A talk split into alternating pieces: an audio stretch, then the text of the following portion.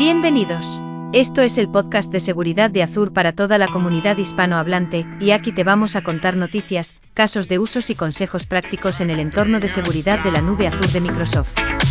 Comenzamos.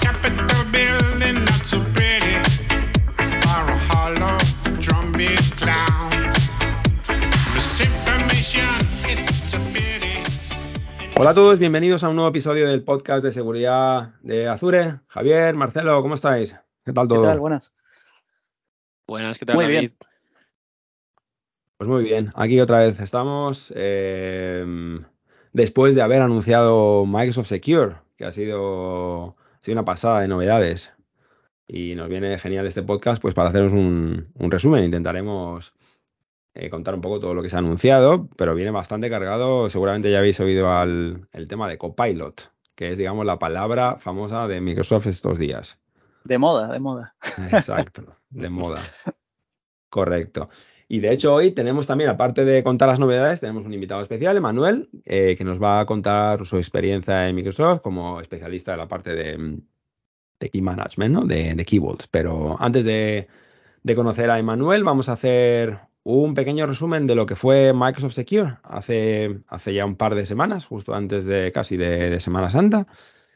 Y yo por mi parte lo primero que voy a comentar es la, bueno, el, que fue el gran anuncio, ¿no? De la, de la conferencia, bueno, no de la conferencia, ¿no? Del, de la sesión de, de Secure, que fue Security Copilot, ¿no? Que hasta ahora, bueno, pues se ha anunciado, no se conoce muy bien cómo se va a reflejar, cuándo lo vamos a poder usar, pero lo que sí conocemos ahora mismo es que es un programa que está en private preview. Ahora mismo se ha ofrecido a una lista muy selecta de, de clientes. em, como pre- como acceso, son clientes que ya como prerequisitos pues tienen que estar utilizando Sentinel, Defender y demás.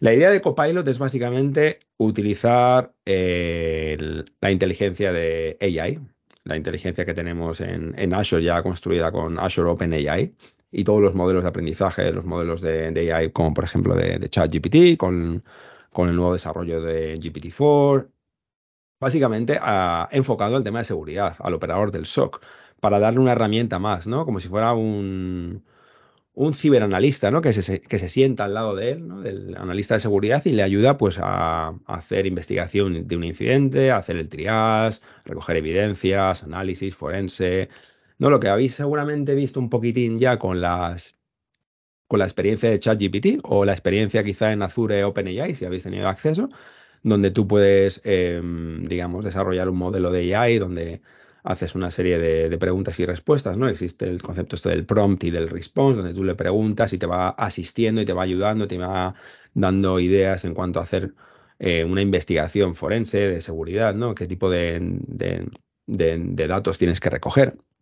La idea es pues utilizar todo el modelo de, Azure OpenAI asistido a la ciberseguridad, pero utilizando todo el poder de, Microsoft en cuanto a la cantidad de señales que Microsoft recoge a día de hoy, que son trillones de, señales, ¿no? En cuanto a identidad, en cuanto a elementos de seguridad, de, DNS, de, bueno, pues, de distintas plataformas y fuentes, ¿no? Pues utilizar todo ese tamaño, esa telemetría, ese volumen gigante de, información que tiene Microsoft para darle al, al analista de seguridad pues una herramienta más, ¿no? O sea, aquí la idea es, no es reemplazar al analista de seguridad, eso tiene que quedar muy claro, sino darle pues una, ayuda adicional, ¿no? Un piloto, un copiloto que se, que se llamaría aquí.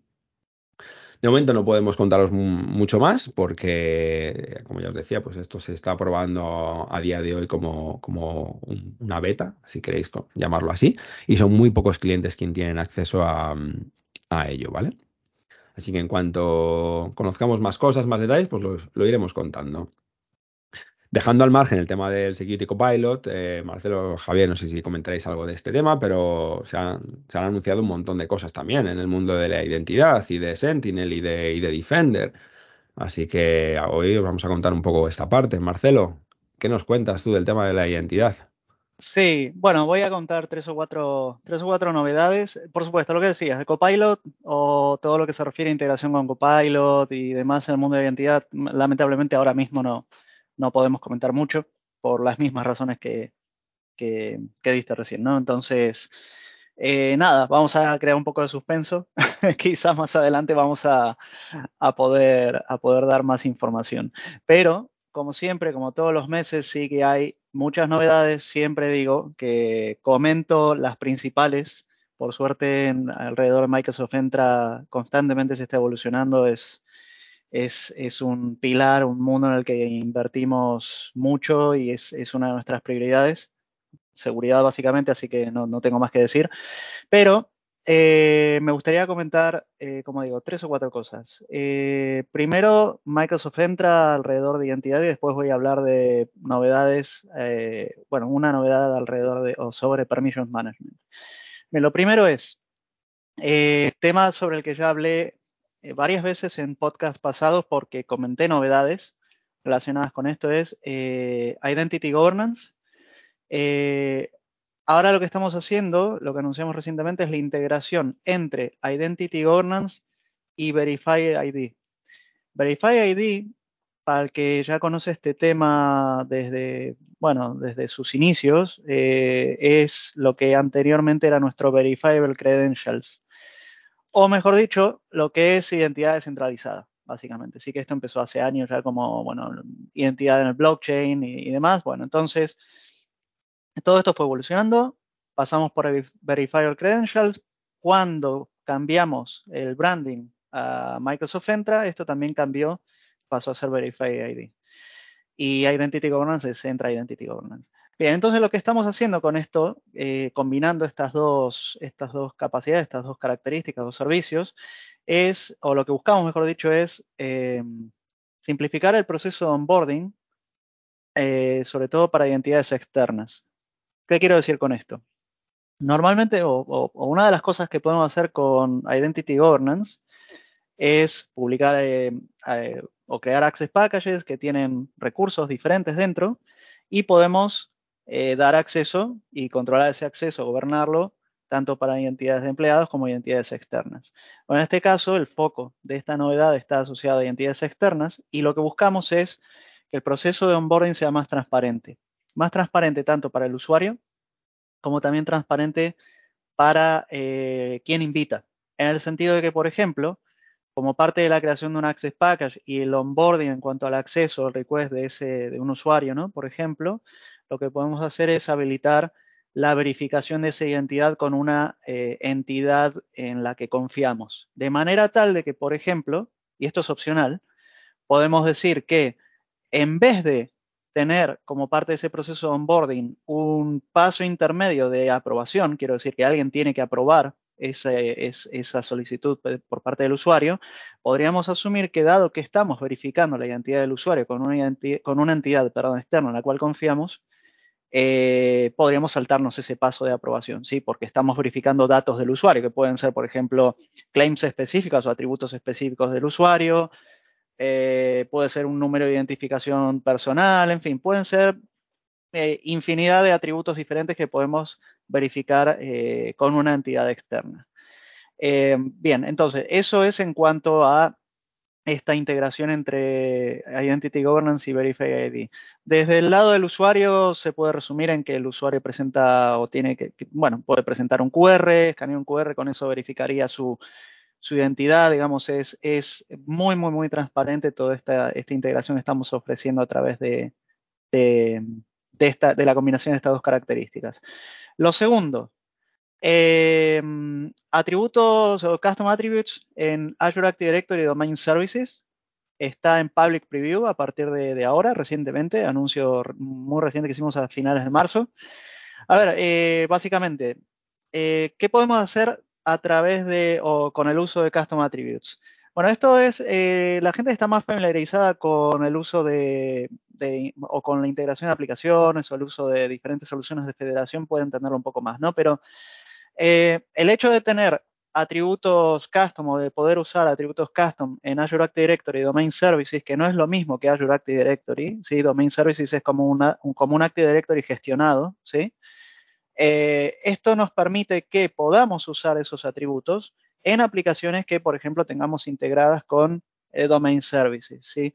Eh, Domain Services es un servicio que, bueno, ya tiene bastante tiempo de vida y que nos permite, vamos a decir, en, términos muy, muy simples y muy resumidos, nos permite hacer que nuestro Azure Active Directory se comporte en el backend, digamos, como si fuese un, AD on-prem de toda la vida, sí, vamos a decir, pero no, no es gestionado por, por, el cliente, sino que es, un servicio gestionado por nosotros.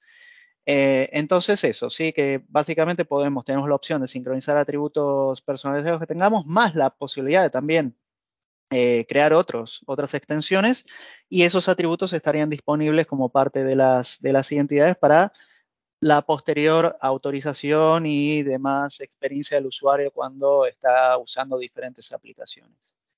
Bien, y por último, eh, relacionado con Permissions Management, publicamos, eh, bueno, tenemos, publicamos anualmente un documento que se llama, en inglés es State of Cloud Permissions Risk. publicamos el de 2023 que habla de cuál es el estado actual en cuanto a la gestión de permisos, bueno, en nuestro caso multicloud, porque nuestra solución de gestión de permisos es multicloud.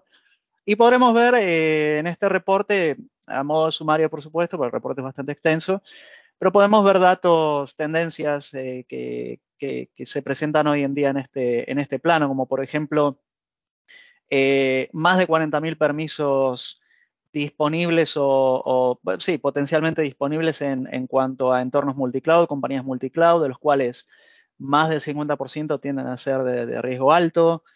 Eh, podemos identificar también un número, eh, un incremento bastante notable, perdón, en lo que se refiere a Warlock Identities en relación con, identidades humanas, personas me refiero, ¿sí? Está, está creciendo demasiado el uso de, de, Warlock Identities en general, identidades no, no, no humanas.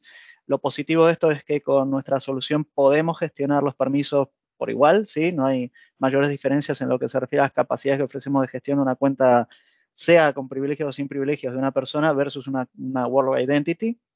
También eh, a modo estadístico, basado en, clientes y adopción, clientes reales, estamos informando también el, eh, el dato preocupante de que en promedio el 1% de los permisos asignados se está usando, ¿sí? Esto es algo que veo a diario. Anteriormente decíamos que entre un 3, 4, 5% de los permisos en total se estaban usando, pero bueno, 1% hoy en día la, la, situación está, está, está empeorando en ese sentido. Eh, y después también que eh, comentamos que eh, más de la mitad de las identidades suelen tener algún tipo de privilegio que consideramos eh, algún tipo de permiso, perdón, que consideramos privilegiado en términos de gestión o del alcance que se puede tener. Entonces, bueno, como digo, es un documento bastante extenso, súper interesante. Lo compartiremos como, como, parte de las notas del podcast y, eso, se podrá ver mucho más en detalle todo lo que, lo que estoy comentando de manera muy, muy resumida. Así que bueno, estas son las tres novedades que quería comentar. Voy a compartir algunos links más que tienen más novedades, pero bueno, quiero dar lugar al resto de la gente porque tenemos también temas muy interesantes ahora para lo que queda del podcast. Genial, Marcelo, muchas gracias. Sí, esos links van a estar muy bien ahí en las notas del podcast, el reporte que comenta, súper interesante. Muchas gracias. Y con esto cambiamos el tema al mundo de Sentinel. Javier, ¿cómo andas? Pues yo, David, tengo hoy una sorpresa que daros a todos. No voy a hablar sobre Sentinel. ¿Cómo os quedáis? ¿Cómo os quedáis? Caéis locos, ¿eh? ¿Qué, qué, qué suspenso, qué suspenso, ¿eh? bueno, haría exagerado. Es, a ver, ¿cuál es, la bomba? he exagerado, exagerado un poco, exagerado un poco. Voy a hablar principalmente sobre Defender para Threat Intelligence, ¿vale? Que es un, un producto que conoceréis probablemente, eh, que fue el resultado de la adquisición de Microsoft de RiskIQ, ¿vale? Y que, bueno, ya es un producto en sí, que se llama Microsoft Defender for Threat Intelligence, como comento. Y en nuestro evento de Microsoft Secure, que antes eh, comentabais un poquito por encima, eh, hubo tres anuncios importantes sobre eh, este producto y, obviamente, su integración con Sentinel, como no, en, torno a, este producto, ¿no? Entonces lo comento. A ver, el primero que, el primer anuncio que fue bastante importante es que tenemos un nuevo conector un nuevo conector que se llama Microsoft Center for Threat Intelligence en, Sentinel y que nos permite traernos todos los diferentes indicadores de compromiso que vienen desde ese producto, sin tener ninguna licencia del producto. ¿Vale? Importante. Tú tienes, tienes Sentinel, pagas por Sentinel y lo que haces es que tienes un conector que te trae todos los IOCs de Defender for Threat Intelligence, aunque no tengas la licencia de Defender for Threat Intelligence, ¿vale? Importante. Lo va a escribir esos IOCs en nuestra tabla de Threat Intelligence Indicators, ¿vale? Nuestra tabla que contiene todos esos IOCs para poder usarlo en tu, en tu entorno de Sentinel para reglas de detección, para enriquecimiento, para hunting, lo que quieras, ¿vale? Con lo cual, primera novedad eh, es esa. Solo te hace falta permisos para, en tu workspace para tener Sentinel y puedes conectar eh, esos IOCs al workspace. Segunda novedad, también muy chula. Eh, os acordaréis que teníamos una regla en Sentinel que se llama Threat Intelligence Matching Analytics. ¿vale? Básicamente es una regla, una única regla, que lo que hacía era eh, hacer macheo de, IOCs, de indicadores, con eh, diferentes tipos de logs. Eh, uno de ellos era CEF, otro syslog y otro DNS. ¿vale? Con esos tres tipos de logs hacíamos macheo de esos IOCs que vienen em, desde la Threat Intelligence de Microsoft de manera directa, ¿vale? sin tener tú que hacer ninguna regla adicional. ¿vale? Em, ¿Qué es lo que pasa? Hemos hecho un cambio de nombre a esta regla para llamarla eh, Microsoft Defender for Threat Intelligence Analytics, ¿vale? Un poco alineados un poco a ese cambio de nombre, a ese, nuevo producto eh, que tenemos en, Microsoft, ¿vale? Eh, y además también hemos incrementado, extendido lo que son los tipos de logs que están soportados en esa regla. Antes, como decía, estaban solo CEF, Syslog y DNS. Ahora hemos añadido también Azure Activity y Office Activity. ¿Vale? O sea, que toda la actividad de Azure y toda la actividad de Office 365, eh, como sabéis, incluye la parte de Teams, de SharePoint y de Exchange. Y la tercera funcionalidad que hemos añadido también o que hemos anunciado es eh, tres nuevos playbooks que lo que hacen es conectarse con Microsoft Defender for Threat Intelligence. ¿vale? ¿Qué es lo que hacen? Pues te permiten hacer enriquecimiento de tus incidentes con información que viene de, eh, Threat Intelligence, de Defender for Threat Intelligence, ¿vale? Entonces, eh, tú puedes, por ejemplo, meterlo en una, en automation rule, ¿vale? Para que automáticamente cada vez que haya un incidente, eh, haga una query a esa API de Microsoft Defender for Threat Intelligence y se traiga información sobre la IP, la URL, el, dominio, etcétera, que está involucrado en ese incidente, para que el analista tenga mucha más información. Ese es uno de los playbooks. Hay otro que está muy chulo, que es lo que se llama eh, eh, triaje automático. Básicamente lo que hace es que si detecta que hay un indicador de compromiso en ese incidente que tenga una confianza alta, lo que va a hacer es que automáticamente le va a incrementar la severidad a ese incidente.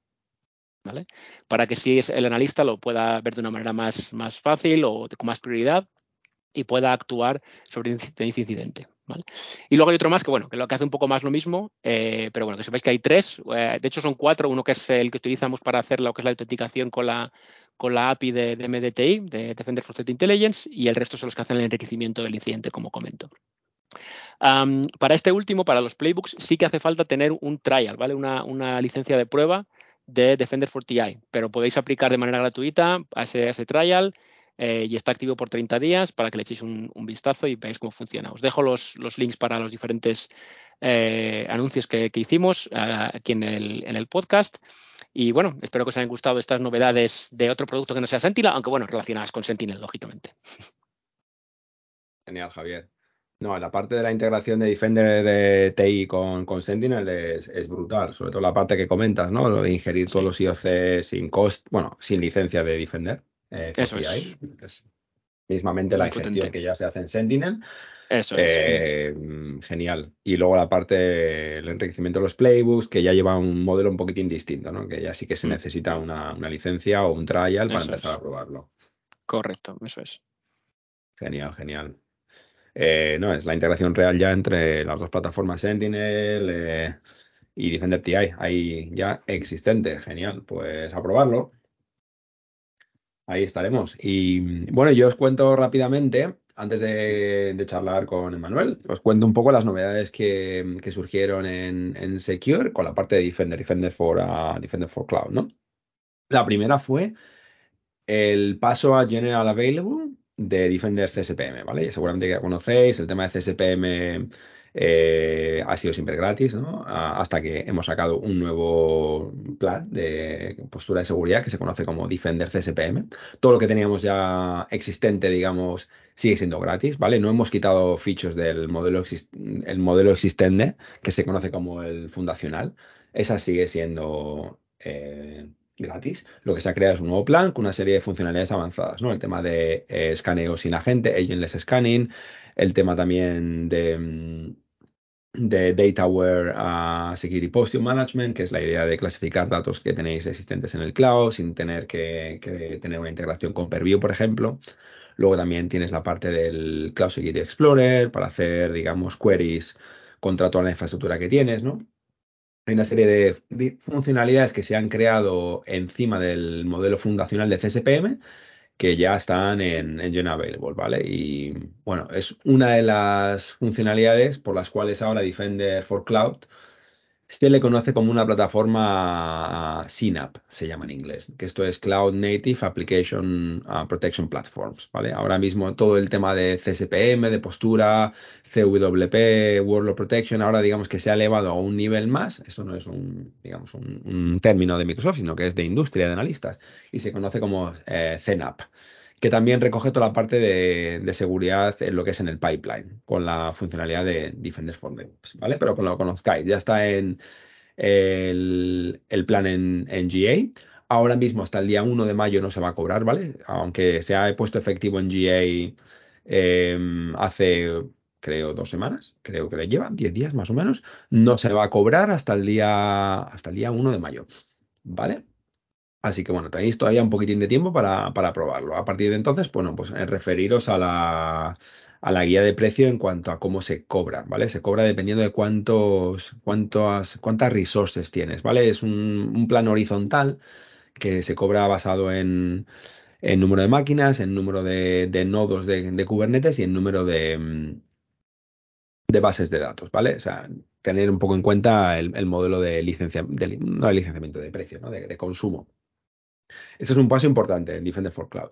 Otro punto importante es dentro del plan de Defender for Storage, tenemos un nuevo plan, digamos, o una nueva versión de plan que se conoce como la versión 2 o la versión nueva, donde todas las funcionalidades nuevas de Defender for Storage se van a ir incorporando a este nuevo plan. Digamos que si habéis utilizado Defender for Storage hasta día de hoy y no habéis cambiado el plan, seguís utilizando el plan antiguo con el mismo modelo de consumo, de precio, ¿vale?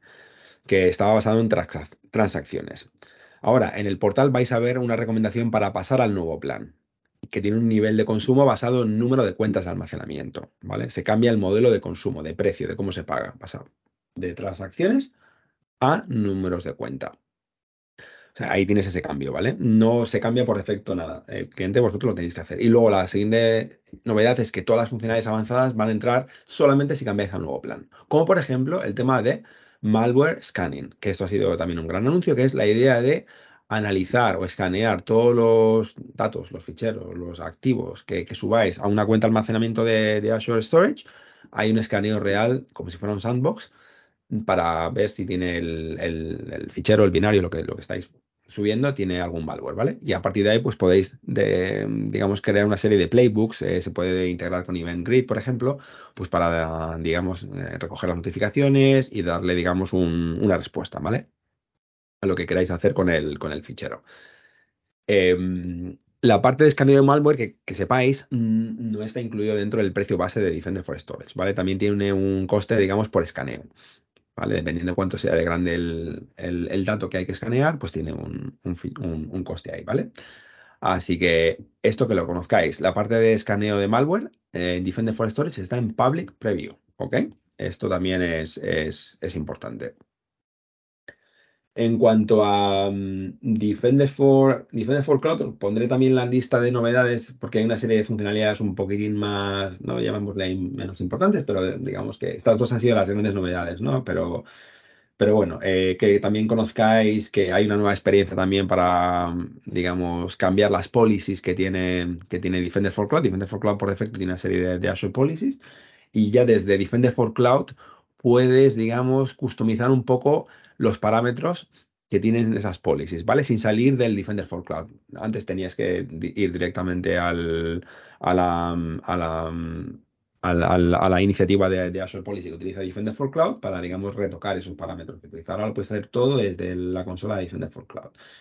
Lo que también quería comentar, que es importante, es simplemente el, el hecho del DataWare a Security Posture. Lo he comentado un poquitín dentro de lo que es el Defender CSPM, pero este es un punto importante, ¿vale? El Defender CSPM también es capaz de hacer una clasificación, un data classification, un data labeling de los datos que tenéis, los eh, SQL, los blobs que tenéis en, Azure. Y esto va a ser también multi-cloud. Y eso es importante porque antes lo que teníamos era una integración con Purview, que ya te lo hacía. Lo que pasa es que Purview es una, herramienta que no es de Defender for Cloud, que es una herramienta de Microsoft Purview, que tiene otro tipo de licenciamiento, ¿no? Y, es una herramienta muy comprensiva, pero muy pesada. También tarda mucho tiempo en analizar porque va muy, muy mm, al detalle, ¿no? Y muchas veces no era lo necesario, ¿no? Para un, digamos, un operador de seguridad del cloud. Lo que quiere saber es si tiene algún dato sensitivo en el cloud, pues para marcar el SQL como eh, sensitivo y tener mucho cuidado cómo se hacen, digamos, las remediaciones de seguridad, las recomendaciones, etcétera, etcétera. Entonces, ahora, sin tener que tirar de Purview, tienes una herramienta ya en Defender for Cloud, dentro del consumo Defender for Cloud, eh, de Defender CSPM, que te hace el, digamos, la, clasificación del dato, ¿no? Es de, un tema de gobierno de datos, pues ahí tenéis una nueva funcionalidad. Y aquí lo voy a dejar, ¿vale? El resto lo voy a poner en el chat porque si no, nos vamos a ir hasta, hasta un buen rato más. Y tenemos que, pasar a la parte de, pues bueno, de, presentar a nuestro invitado especial de, hoy, que se llama Emanuel Bernal, compañero de Microsoft eh, Estados Unidos. ¿Qué tal, Emanuel? Gusto saludarlos. Muchas gracias por la invitación, David, Marcelo, Javier. A ti por, por unirte hoy a la sesión. Cuéntanos, Emanuel, eh, ¿dónde te encuentras? ¿En qué parte de, Microsoft estás? ¿Y cuál es tu historia en, la compañía? Claro que sí, David. Pues yo empecé en Microsoft.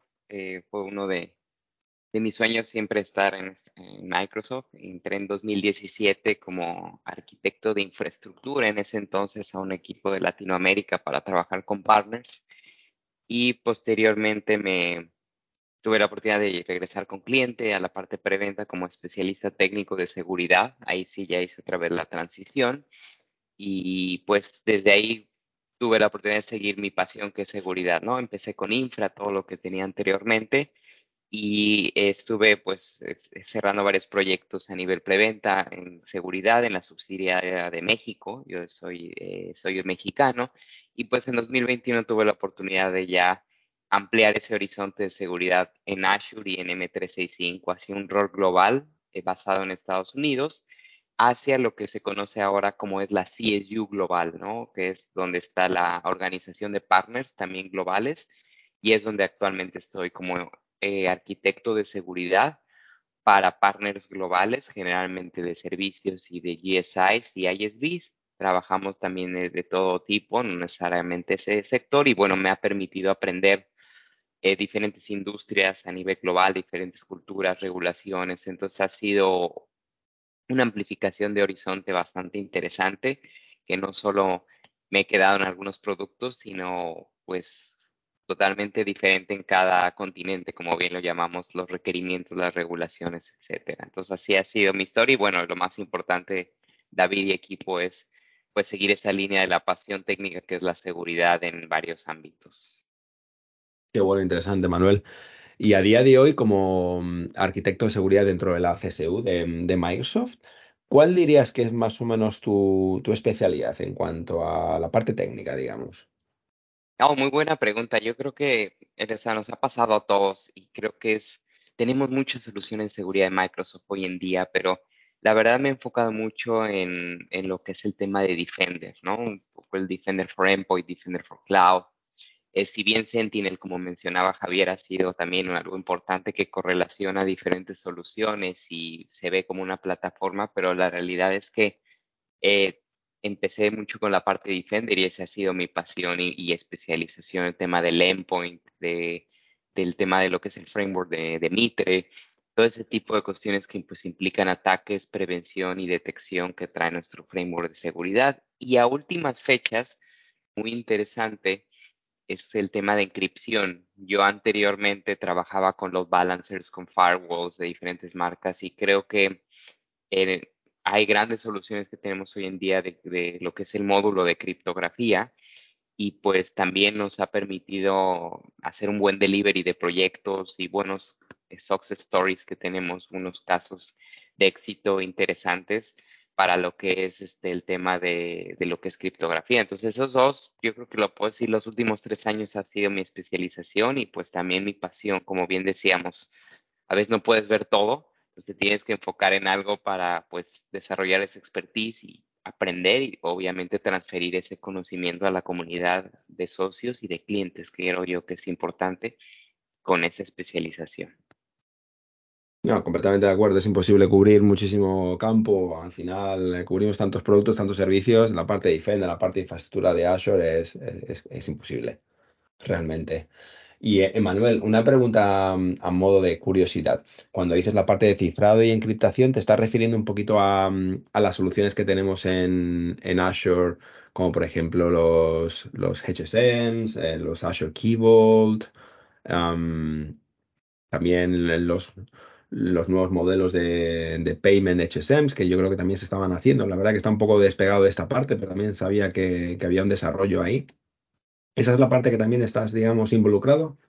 Es correcto, David. Es justamente lo que, pues, a título personal he descubierto en conjunto con el equipo de ingeniería, en conjunto con los socios, con los partners que están con los clientes y, pues, obviamente con, con el delivery final, que es el cliente eh, fíjate que es muy interesante porque este modelo de Azure Keyboard y HCM tiene, te puedo decir, un 70% utiliza pues el modelo agnóstico y holístico de seguridad de lo que es eh, encriptación, criptografía, que a veces no es irnos tanto al modelo de una solución de Microsoft, si bien va conectado con el valor agregado del cloud, pero sigue con ese principio y muchas veces te puedo decir que lo que hemos visto es que a veces los clientes piensan que con el tema de irnos a, cloud, dejamos eso, ¿no? Oye, ya no voy a tener llaves, ya no voy a tener certificates, ya no voy a tener secrets. Todos esos conceptos que estoy mencionando, que ahorita los voy a platicar un poco, pero es, piensan que ya en la nube es nativo, pero hay industrias, te puedo decir dos en específico a nivel global, que es financiero, bancos, y gobierno, algunas entidades que necesitan seguir manejando el, la parte, ¿no? Este, que, que, nos ayuda mucho a entender cómo voy a manejar esas llaves. Si bien es nube, no se la puedo dejar a Microsoft al 100%. Allá en la nube tengo que manejarla yo sin que Microsoft tenga acceso. Entonces, eh, lo más importante, creo yo, es entender los casos de uso, los modelos de uso que tenemos con Azure Key y HSM, como la inscripción en REST, eh, salvaguardar los secrets, tenemos custom applications e incluso el tema de un HCM dedicado que también lo podemos entregar. Y por cierto, hay un buen roadmap que me ha tocado ver eh, que viene sobre un tema de Azure Cloud, HCM, que lo veremos pronto. Pero es interesante ver cómo está evolucionando eso, aunado a tu pregunta, David. Eh, yo tengo una pregunta eh, que, recién comentabas, ¿no? Sobre industrias. Eh, hablaste, creo, creo que comentaste algo de finanzas. Eh, ¿Ves algún tipo de, vamos a decir, complejidad adicional en, en, cuanto a, vamos a decir, una industria específica de nuevo, volviendo al tema que comentabas de, creo, creo que hablaste de empresas financieras, ¿no? Del rubro financiero.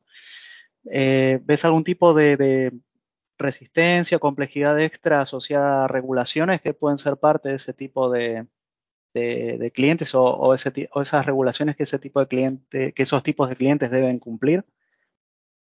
Es muy buena pregunta, Marcelo, y es, yo creo que voy a llamarlo el problema que nos hace retrasarnos a veces en los, en los proyectos de Azure Key y HCM.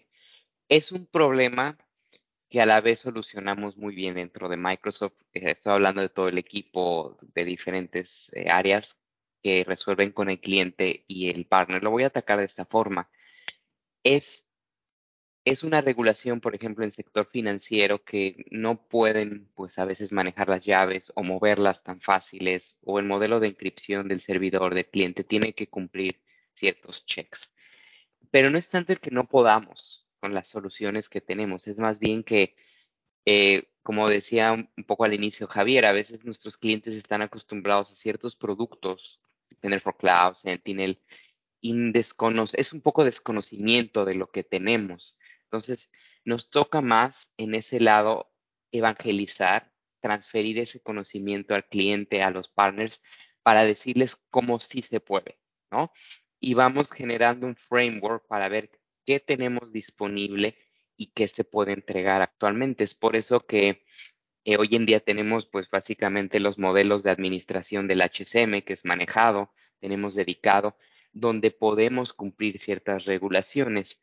Eso es mucho que vemos el stopper o la parte del problema en cuanto a regulaciones, pero finalmente sí toca evangelizar, explicar, ir a detalle a la arquitectura, qué podemos hacer con eso. Y yo te puedo decir que tenemos un, un caso de éxito en Estados Unidos con un banco grande que utilizamos bastante, eh, muchos usuarios, donde pues fue mover ciertos, ciertas llaves con integración de otras soluciones. Este cliente que te platico tenía balanceadores, donde también teníamos que manejar los certificados, hacer un manejo de llaves, de ese tipo de inscripción que no era fácil. Entonces, lo que nos pedía el cliente a través del socio es, si se puede, no puedo, y finalmente llegamos en un camino de seis a ocho meses, porque recordemos que esto es crítico para seguridad, donde logramos establecer esa confianza y esa evangelización. Con esto resumo la pregunta, nos toca evangelizar más este tipo de soluciones. Y voy a agregar a tu pregunta, Marcelo, no todos se sienten cómodos hablando de encripción y criptografía. Recordemos que esto es muy agnóstico a seguridad. No tiene que ir, eh, vamos a ir asociado a una solución de algún vendor, o sea, de nosotros. Eso es un concepto de seguridad que se maneja tal cual y que tiene su framework desde hace muchos años. Entonces, hay que regresarnos un poquito a eso, tener las bases, si bien el cloud es más moderno para esos temas, pero creo que si tenemos las bases de encripción, de encriptación de la parte criptográfica, nos va a ayudar mucho a transferir esto a diferentes industrias. Es qué tenemos y cómo lo transferimos a los clientes. Vale, genial, genial. Muchas gracias, Emanuel, muy claro. Yo me acuerdo, Manuel, que hace, mm, hace un tiempo estuve haciendo, estuve trabajando con clientes con el tema también de los HSMs eh, dedicados, por una serie de regulaciones, obviamente que no pueden, no pueden desplegar lo que es el, el Azure Keyboard, sino que necesitan tener completamente manejado y gestionado por ellos propios. E incluso me acuerdo también en algunos casos que requerían la, la funcionalidad de un, de un HSM para una plataforma de pago. Creo, si no me, si no me equivoco, que lo que es el Payment HSM ya existe en, en Azure, ¿verdad? No sé si tienes, tienes experiencia, digamos, con la evolución de cómo ha surgido esta idea, este nuevo producto, eh, porque entiendo que requiere mm, hay una serie de protocolos muy específicos en las plataformas de pago, una serie de casos para generar, generar los, los pines, los, eh, los códigos secretos de las tarjetas de crédito, etcétera, etcétera, que requieren este tipo de, soluciones. No sé si nos puedes contar ahí algo, alguna experiencia que tengas, algún cliente. Sí, este de hecho, justo lo que decías, David, tenemos este cliente que está haciendo esa evolución en cuanto a las transacciones y los pagos y hay algo detrás que por ejemplo, muchos, eh, le voy a poner muy táctico el ejemplo, muchos están generando a nivel global esa tarjeta digital. Ustedes van a, vamos a ver que hay bancos que no lo hacen en algunos países y hay bancos que sí lo hacen. El problema fue que no podían manejar correctamente o el tema del fraude, pues se hacía mucho con la tarjeta física, a la que estamos acostumbrados. Y hay unos que manejan solo tarjeta física, solo tarjeta digital, hay países que manejan ambos. Esto se debe a mucho lo que bien dices, la regulación de cada país y cada entidad financiera, lo que ha forzado a muchos bancos a tomar ese modelo. Lo que yo creo más crítico en estos modelos de pago que mencionas, David, es que nos topamos 100%, yo diría 200% a veces se pasa la pregunta, ¿quién va a manejar, va a manejar la llave? ¿no? Cuando hablamos de Azure y Microsoft es cloud, ¿no? Sabemos que no está bajo mi control sabemos que no manejo esas llaves, esa información. Entonces, aquí lo que nos, nos toca mucho es en esos modelos de, de Azure Keyboard, del Managed HSM y el Dedicated HSM, nos toca hacer esa pregunta a todas las entidades. ¿Quién va a manejar las llaves? ¿Ok? Microsoft 100%, ¿estás de acuerdo? El modelo de pago también puede ser y tenemos muchos startups que lo hacen y dicen, tengo la certificación de Microsoft que, va a manejar las llaves. no hay ningún problema porque hay un compliance y hay un modelo de uso. Segundo, un banco, decir, bueno, voy a manejar mis llaves, yo banco ABC, pero a través del Azure Keyboard. Entonces, ¿qué implicaciones tiene eso? Bueno, eh, los servicios de Microsoft van a hacer una decripción de la información, ¿no? Pero tengo un modelo de cloud 100%, ¿no? Donde cual me ahorro muchas cosas, ¿no? Y tú mencionabas el modelo de pago, me ahorro que la transacción se asegure, etcétera, y le voy agregando controles de seguridad. O bien, tenemos el más exagerado que todavía lo, lo, entregamos, que es lo que comentaba, que hay una evolución donde tenemos un HCM dedicado, que es una appliance, que vive en nuestro centro de datos de Azure. Azure entrega energía, rack, casi todo el módulo de data center, pero finalmente es una appliance donde el cliente decide cómo maneja su llave. El servicio de Microsoft no puede hacer una, no puede ver la información, pero pues reduce el tema de cloud, ¿no? Entonces, nos lo menciono porque nos hemos encontrado en, estos modelos eh, y nosotros trabajamos, eh, por ejemplo, en el modelo de Dedicated HSM, es una información pública, es un appliance de tales, ¿no? Que finalmente se entrega en Azure. Pero el cliente queda tranquilo de que no se va a decriptar la data y él la maneja. Pero el riesgo a nivel escalabilidad es que los clientes ven un costo. Y estamos viendo una evolución con esto que comentas, David, hacia el Managed HSM y hacia el Azure Keyboard. Entonces, es la verdad ahí tenemos que decidir la operación. Yo veo en un futuro ya no depender de appliance. Yo le hacía una analogía a un cliente. Si yo entro al centro de datos y tengo acceso, soy empleado enojado de IT, sí, todos los controles, me llevo el HSM a mi casa en un coche, no sé, yo sé que es un poco exagerado, pero es como si fuera un robo, pues me estoy llevando tus llaves. Y pues sí, el tema de cloud no vas a tener eso porque hay muchos controles. Entonces, el cliente sí está viendo y evaluando esa evolución. Entonces, hoy en día la tecnología y los usuarios y la agilidad nos va a llevar a eso, David, que esos modelos de pagos más ágiles terminen siendo una de las ventajas de la nube en cuanto al manejo de, pues, de, llaves y de temas de HSM. Como te mencionabas un ejemplo, este banco empezó con Dedicated HSM, que es el modelo que, que les comentaba con Tales, y hoy en día ya lo ya está viendo evolucionar a un servicio de Managed HSM porque cumple muy bien la administración, tiene cloud y bueno, está viendo la ventaja. Entonces también es un tema de probar, de ver esa evolución tecnológica que nos ayuda mucho a largo plazo, David. Pero es excelente pregunta porque es tal cual la evolución como lo hemos visto del HSM y el Keyboard hoy en día.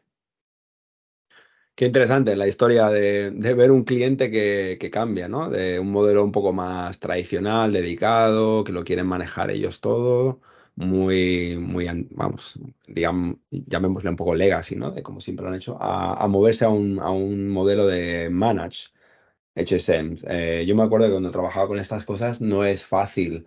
Eh, porque realmente quieren siempre tener ese control eh, por compliance, por regulaciones, también muchas veces me surgía el caso de que, mm, bueno, no, no, no, se, no, se sentían muy tranquilos, ¿no? El hecho de que Microsoft fuera el dueño de las llaves, ¿no? Por el hecho de que, pues si en algún momento, por cualquier razón, necesitan, por ejemplo, destruir los datos, el, caso de uso del cliente es el dueño de la llave. Si destruyes la llave con la que has cifrado, no puedes descifrar, ¿no? entonces, a mí me surgían a veces estos casos de uso de, el cliente, pues teniendo el gobierno de la llave, pues tiene como ese switch donde si destruyes la llave, destruyes el dato. Y, y, esos casos de uso eran lo que, digamos, dirigían un poco la conversación, el caso de uso, el hecho de utilizar una plataforma y no la otra. Pero es un, es un tema complicado y mira, me parece interesante que, que cuentes ese, ese caso del cliente. Eh, Manuel, una pregunta por mi parte. Imaginemos que somos un cliente que ya ha hecho esa transición ¿no? del, HSM dedicado a uno eh, gestionado por, por, Microsoft. En ese caso, ¿qué recomendaciones darías tú a ese cliente para securizar al máximo ese, ese HSM, ese Key Sé que tenemos cosas en Defender for Cloud, sé que tenemos cosas en Sentinel, pero desde tu perspectiva, ¿qué serían las recomendaciones principales? No, es una excelente pregunta porque es de hecho, existe un diagrama donde tenemos todos los métodos de encripción que existen en Azure y no solo es Azure Keyboard, pero una vez que estamos en cloud, eh, lo que vemos de ventaja es, oye, ya tengo esta seguridad de la protección en este aspecto, ¿no? Del HCM. Pero cuando empiezan a ver el valor de visibilidad, de que no tienen que traer eh, herramientas de terceros que les duplican, es una gran ventaja. Entonces yo siempre he, utilizado la analogía y me preguntan muchos CISOs cuando he tenido la oportunidad de hablar con ellos, ¿por qué la nube? ¿Cuál es el beneficio de la nube? Le digo, más que subir facilidad es el tema de seguridad, la cantidad de telemetría que tenemos, el threat intelligence, todo lo que correlacionamos por el tamaño de nube que somos, que podemos entregarte a ti. Entonces, ya no solo ven el Keyboard como una parte de su, de su caso de uso, sino empiezan a ver una plataforma de seguridad. Como bien dices, Javier, tenemos dos clientes en gobierno.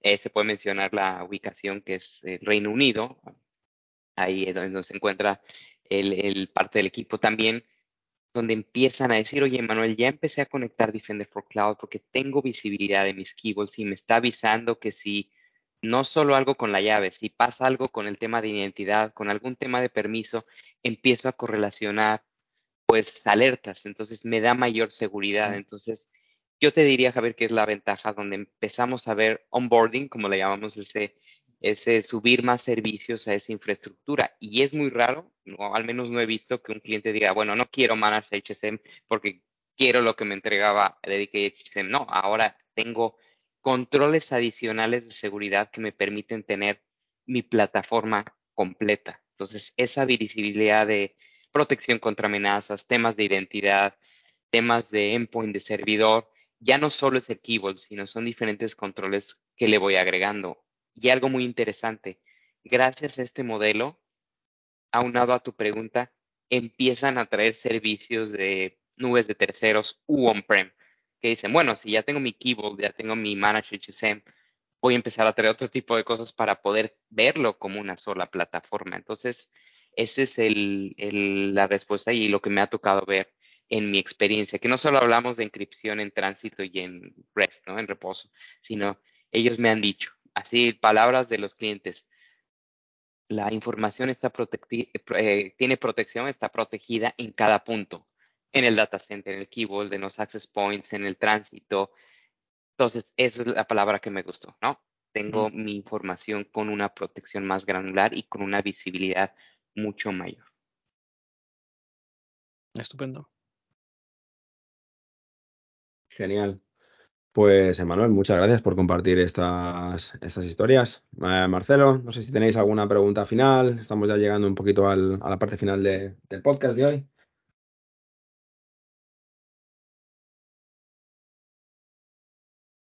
Si no llego, Manuel, te voy a hacer alguna. Mm, te voy a hacer alguna. Bueno, alguna pregunta en modo de curiosidad. Em, ¿Cómo ves tú, digamos, la. No sé si tienes visibilidad en cuanto a, a la adopción de los partners, por ejemplo, con, con, las soluciones de Defender for Cloud y Sentinel en cuanto a, a, lo que es, digamos, integrar las soluciones de Keyboard, por ejemplo, ¿no? En cuanto a monitorizar eh, qué está pasando con esos keyballs y los equipos del SOC estaban, digamos, analizando los tipos de acceso, si hay algún acceso anómalo. Em, ¿Cómo lo estás viendo? Eh, ¿Cómo ves a los partners o los clientes? ¿Cómo lo están desplegando desde tu punto de vista? No, es muy buena Y lo voy a dividir porque sí es un poquito, digo, como cuando es partner y cliente es diferente, ¿no? Partner busca ver su, el negocio de consultoría, de implementar servicios. En cuanto al partner, veo que ya están dejando el como, lo voy a llamar como un commodity, donde hacían onboarding de Sentinel, había consumo, servicios y se iban, ¿no? Y no encontraban cómo escalar la seguridad, pero recordemos que Sentinel pues toma varios conceptos, infraestructura, CM, SOAR, que el partner no estaba preparado y pues hacía un lift and shift a veces del Sentinel y ya no podía conectarlo a mediano o largo plazo cuando llega Defender for Cloud con mayores mejoras, ellos han encontrado ese punto de traer la conversación de seguridad. Entonces, tiene Sentinel, Down Onboarding, empieza a hablar ya de Threat Protection, de Security Posture Management, de Onboarding. Y bueno, eh, ha tenido una inversión impresionante de Defender for Cloud. Y yo te puedo decir que sí les llama la atención a los partners porque es un consumo mucho mayor y tiene una protección a nivel cliente mucho mejor. En cuanto a los al usuario final, al cliente, eh, me, me, pasó que pues había confusión al inicio, ¿no? Oye, Sentinel, Defender for Cloud, ¿cuál activo? ¿Cuál me va a dar el tema de seguridad?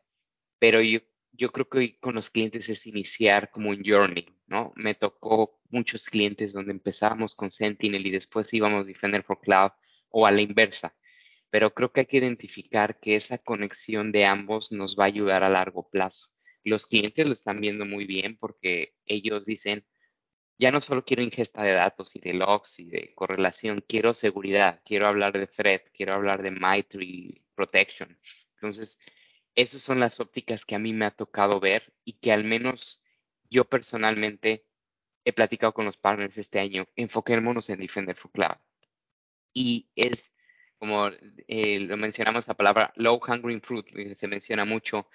Defender for Cloud es eso. Oye, te enseño cómo activar este Defender for Servers y vas a traer ya un caso de uso con tu cliente y es muy inmediato, no es tan tardado como migrar un CIEM. Entonces, también eso nos ha ayudado a tener esa conversación desde mi óptica, Defender for Cloud más ágil, más activo en cuanto a los partners y lo ven como un retorno de inversión muy bueno para el tema de seguridad. Entonces, trae mucho esa conversación eh, hacia los clientes. Que bueno, no sé ustedes, pero a mí ya me ha tocado ver muchos. Yo ya tengo Sentinel y ya lo tienen en una fase, bueno, ahora traigamos Defender y traigamos ese valor agregado con nuestras soluciones para verlo como una plataforma que ahí sí ya nos lleva al famoso término de XDR, ¿no? Creo yo que eso es lo que nos va al final hacer esa escalación de seguridad que no veo en otros vendors actualmente.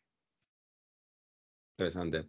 No, estoy totalmente de acuerdo en la parte que comentas de, eh, claro, estamos comparando una migración de un, de un SIM uh, que es muy compleja, que lleva mucho tiempo, requiere no solamente tecnología, sino adaptarnos a nuevos procesos, nuevos mecanismos, alinear los equipos y lo que es una protección, sí, lo que dices, ¿no? Comentas, eh, habilitar el caso de uso del Defender for Server, el, el, recoger la, la, fruta madura, ¿no? Que se, que se llama low hanging fruit, que puede ser el habilitar un Defender for Keyboard, ¿no? Ayudar a los partners a que, a que desarrollen sus casos de uso, sí, sí, totalmente. Así es. David, complementaría pues algo, perdón que te interrumpa, David, algo muy rápido. Le estamos haciendo reducción de complejidad a los partners y a los clientes.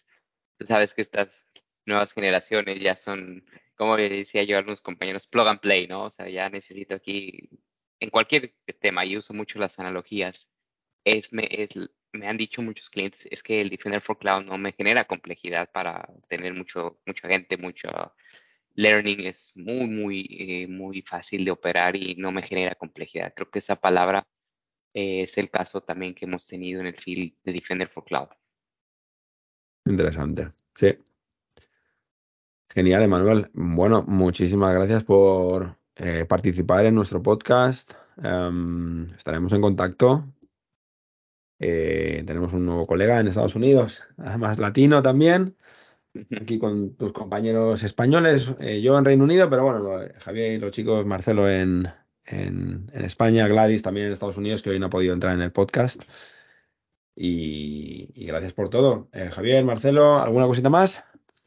Nada, muchísimas gracias, Emanuel. Un placer. Gracias a ustedes por la invitación. Me encantó la conversación y un gusto saludaros. Muy bien, pues nada, gracias a todos por escucharnos y nos vemos otra vez en cuatro semanitas. Un saludo a todos, hasta luego. Gracias por escuchar el podcast de seguridad de Azur. Podéis encontrar más información y las notas del episodio en nuestra web en adsecuritypodcast.net barra es. Si tenéis alguna pregunta, nos podéis encontrar en Twitter en Podcast La música de fondo es de techmister.org y licenciada con Creative Commons License.